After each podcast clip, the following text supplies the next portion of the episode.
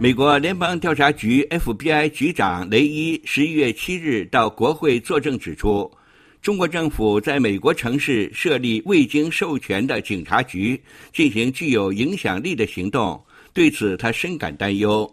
FBI 已对设于纽约的中国警察局展开调查。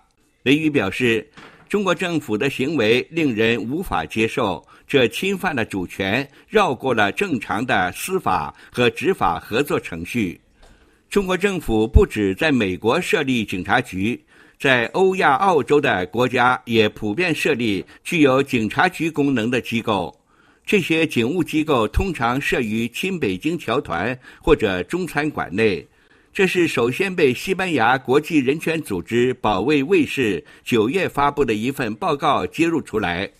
中国已经在全球华人聚居的城市设有数十个对外名称“警侨事务服务站”的机构。保卫卫士的报告指出，中国政府设立的这些警务机构。其任务是向海外的某些华人施压，强迫他们返回中国接受刑事审讯。保卫卫士还指出，这些警务机构与中共统战部的海外活动有关联。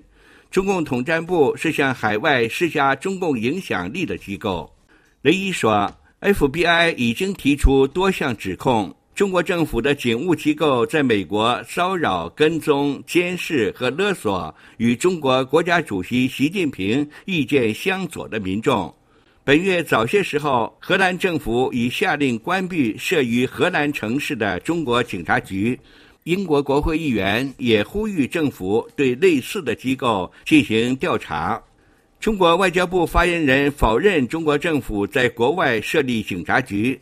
但承认这些机构是志愿者为与中国保持联系而设立。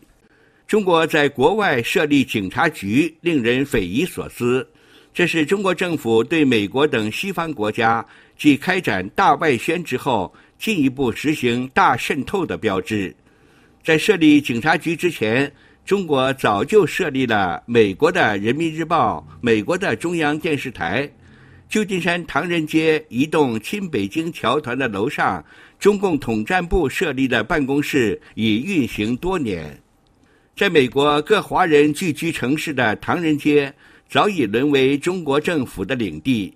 在旧金山唐人街，至少有二十五面五星红旗在天空飘扬。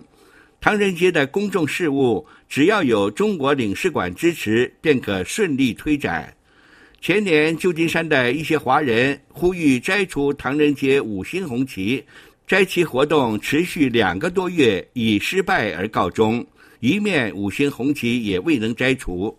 当年十月一日，中国总领事率领唐人街一众亲北京侨领，一如既往堂而皇之，在唐人街中心的花园角广场举行五星红旗国庆升旗仪式。